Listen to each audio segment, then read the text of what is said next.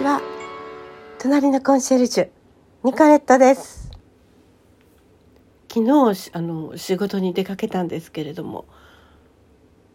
あのまあ安全のために杖をつきながら、え、歩いたりしてるんですけどね。帰りの電車でですね何線かな銀,、えーと、銀座線じゃなくてあの半蔵門線に乗りました時にですねドアが開いてさっと入っていきましたらあのもうすぐ私の目の前の若い青年がパッと立ちましてねどうぞって言うんですね。それでお言葉に甘えて座らせていただきましたけれども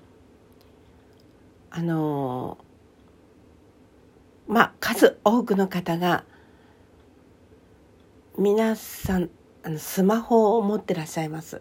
スマホをやりながらですからこちらの姿に気づく人っていうのはあまり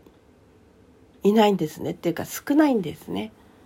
でその青年はですねあの大学院生かまあもしかしたらお勤め人かもしれませんけれどもお若い男性でそれでえっと手にね大学ノートを持ってました。そしてあの茶色いあの紙袋をぶら下げてましてね。で大学ノートで何か勉強してらっしゃいましたね。ええ。決してスマホは見ていなかった。私もね申し訳ないからあの座ってからパッとスマホはチェックしましたけれどもすぐに閉じてそれから、ま、読書を始めまして。ところが文庫本ですのでね字が小さいしね一生懸命見ているともうとろーんと眠くなってきちゃって、えー、何駅文化は寝ましたね。でもね乗り過ごしちゃったら大変と思って自分の降りるべき駅をね、えー、それでねあのー、何駅か前にはパッと目が覚めました。そうしたらその茶色の袋をぶら下げた青年はまだ私の前に立ってました。それでまだお勉強してましたね。それで私の自分のあの駅に最寄りの駅に着きました。で私がこう立ちかけた時にその方は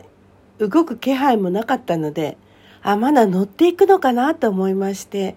それで立ち上がって「ありがとうございました」ってお礼を言いましたらその方もこう会釈してました。それで私歩き始めましたらドアに向かってえその方もね同じあの駅だったんですよ。それでちょうどエスカレーターのそばで私降りましたのでそしたらその青年はですね階段をスタスタと登っていかれました。若い方でもエスカレーターを利用することが多い駅なんですけれども。うん。いや爽やかな方でしたね。でまああのお国は違うと。例えば私はハンガリーのことしかよくわからないんですけどあとオーストリアと、まあ、その他いくつかの国のことしかわからないんですけれども。ハンガリーではですねまああのもちろん私のように杖をついた方とか赤ちゃんを抱いてらっしゃる方とかベビーカーを押してらっしゃる方とかあとお年を召したあの方とかそういう方には前にもこのトークで話しましたけれどもとても親切なんですね。親切っていうんじゃない。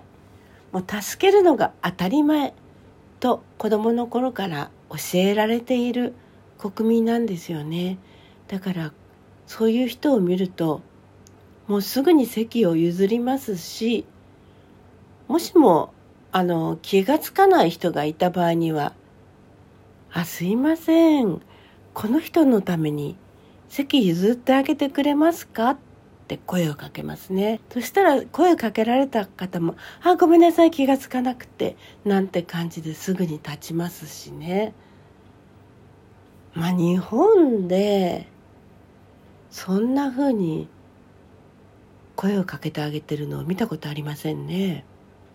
まあ私は随分昔ですけどハンガリーから帰国しましてあのお年を召した方が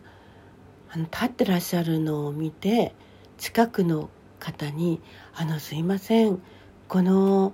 お方に席を譲ってあげてもらえませんか?」って声をかけたことあるしあと私の母が一緒に電車に乗りました時も「あすみませんあの席を譲ってもらえませんか?」ってあの声をかけたことがあります。そういう声をかけることってすごく日本の場合は勇気のいることみたいですよね。だって「あいいんですすぐ降りますから」とかかたくなに断り続ける人もいますからそうするとせっかく席譲った人は罰が悪いっていうかそんな感じになってしまいますんでね。やっぱりこう弱者に優しい国であってほしいななんて思いますね。その点昨日は嬉しい日でした。そしてまたその前にもねあのー、私が歩いていましたら電車の中をねそしたらやはり女の方がさっと立って「どうぞ」っておっしゃってくださいました。それから別の日には少しご年配の、まあ、60歳ぐらいかもしれないので代わっていただいたら申し訳ないとは思ったんですけれどもでもまあ代わっていただきました。本当はねもうもっと若い方があの座ったらまず周りを見てどんな方がいらっしゃるかとかそれであのスマホを見るのは結構なんですがスマホに集中しないで常にあの目をあちこちにつけておいてほしいですよね。で、え、最近自分がねこんな身になってみてよく感じる今日この頃です。皆さんはいかがですか？ニコレットでした。